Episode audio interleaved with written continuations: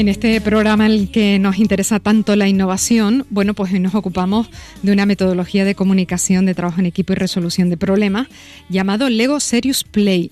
¿Recuerdan las piezas del Lego de toda la vida? Bueno, pues se trata de utilizar esas piezas tridimensionales para construir o para diseñar salidas a, las dificultades, a desafíos ¿no? que, aparecen en el mundo laboral, en el mundo de los adultos. Para que nos cuente cómo funciona esta técnica, cómo se aplica, hemos invitado a Pilar Contreras, que es una socióloga clínica a la que ya conocemos en este programa, experta en la gestión del talento en las organizaciones y en este método tan innovador en el ámbito del trabajo. Pilar, bienvenida, buenos días. Buenos días, Rocío. Gracias. Bueno, gracias a ti por ayudarnos a comprender en qué consiste esta metodología tan innovadora. ¿Dónde surgió Lego Serious Play? ¿Quién lo puso en marcha? ¿La misma empresa Lego? Pues la propia empresa Lego, cuando aparecen los videojuegos y los niños empiezan a jugar de otra manera, pues la empresa ve que, que no, no son creativos ellos, ¿no?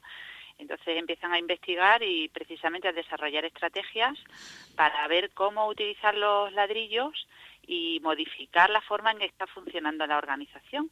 Así, a través de investigaciones, pues se llega a lo que hoy día es Lego Serious Play. Bueno, ¿y qué, qué es lo que tiene este método de innovador, de creativo? ¿Por qué ayuda tanto? Pues porque jugando es como nosotros desarrollamos las habilidades básicas porque nos permite descubrir cosas nuevas y, y abrirnos a oportunidades que a lo mejor no habíamos considerado. Es decir, es que jugar es algo serio, eh, lo que pasa que como somos mayores hemos dejado de jugar, hmm. claro, y, siempre es útil, ¿no? Nos permite crear, reforzar lazos entre compañeros, lazos sociales, expresar emociones, nos permite también desarrollar nuevos conocimientos y competir constructivamente. Entonces, bueno, pues abren oportunidades hacia el desarrollo del liderazgo, la cooperación, el trabajo en equipo, desarrollar la confianza, pues fomenta valores, ¿no? Los valores que tiene cualquier juego, el altruismo, la motivación, mm, fortalece la autoestima. Sí. En fin, que, que nos permite transmitir y entender conceptos abstractos también que, que a veces no lo podemos explicar. Sé cómo es, pero no te lo puedo explicar. Pues a través de, de esta composición de piezas eh, se puede explicar. Este este puñado, digamos, de, ventajas que nos estás mm, contando, hemos dicho que se utiliza para el trabajo en equipo, ¿no? Como una metodología de comunicación. Ponnos algún caso concreto para trabajo en equipo, para comunicar. Pues mira, un caso concreto puede ser una empresa en donde, se, bueno, el caso es la metodología que se, que se lleva a cabo, ¿no? Si queremos trabajar la comunicación para, para comunicarnos, por ejemplo, un equipo en el que hay que hablar sobre un tema, primero foca, enfoca, enfoca sobre el aspecto que quieres comunicar. No, no vas a dar vueltas, no te vas a ir del tema, mides los tiempos, mm, se trabaja el, el objetivo, que el objetivo que tenemos delante no a las personas no se juzga quién está dando la opinión, sino que se está hablando de lo que se ha construido. Entonces, como la técnica que se utiliza siempre es planteamiento de preguntas, que no tiene una solución obvia, ¿no? Todo, todo lo que se contesta está bien. Entonces, se plantea la pregunta, se construye un modelo en donde los participantes dan sentido a lo que ellos saben y a lo que pueden imaginar, porque lo tengo en la cabeza, pero lo construyo en tres dimensiones. Una vez que lo he construido, lo comparto, comparto esta solución con el equipo y, y creo una historia. Y luego, a partir de todo esto, hay una reflexión que permite interiorizar y, cimentar la historia. Con lo cual ya nos estamos comunicando y además estamos focalizando en el aspecto concreto de la comunicación que queremos trabajar. Ya. ¿Cuánto tiempo se invierte en esta actividad? Pues mira, desde dos o tres horas mínimo hasta no es recomendable más de dos o tres días. O sea, es una actividad que es muy potente, que además mm, pone mucha fuerza mm, mental y física en ello, ¿no? Porque te evades de todo y te concentras. Entonces, bueno, pues no se recomienda más de dos o tres días porque sí que es verdad que se trabaja muy intensamente. Pero bueno, se puede también introducir transversalmente en otras formaciones, con, la, con lo que al, al, al introducirlo como una metodología más, refuerzas ese aprendizaje pasivo que están teniendo porque tengan que aprender algo, algunos conceptos técnicos, por ejemplo, ¿no?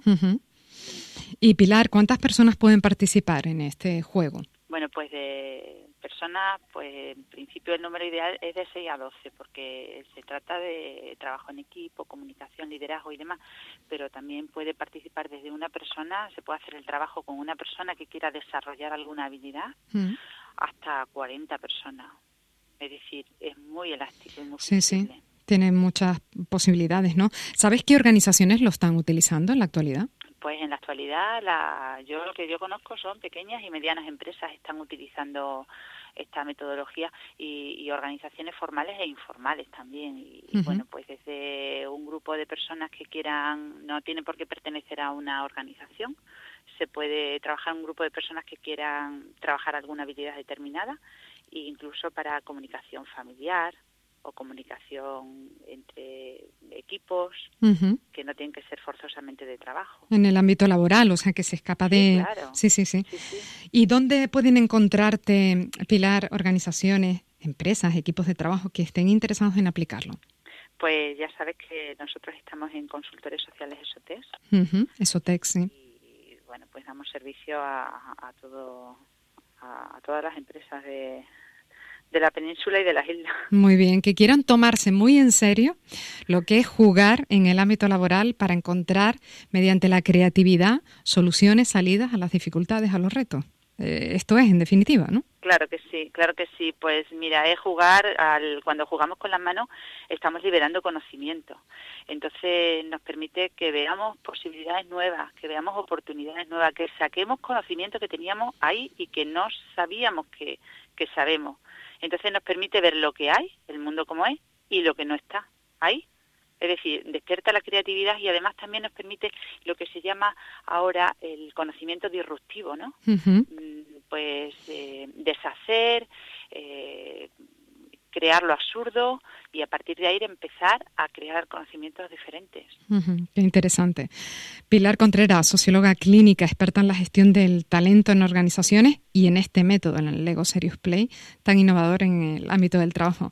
Gracias por contárnoslo, por compartirlo, Pilar. Gracias, un abrazo. Pues muchísimas gracias a vosotros. Recreándonos.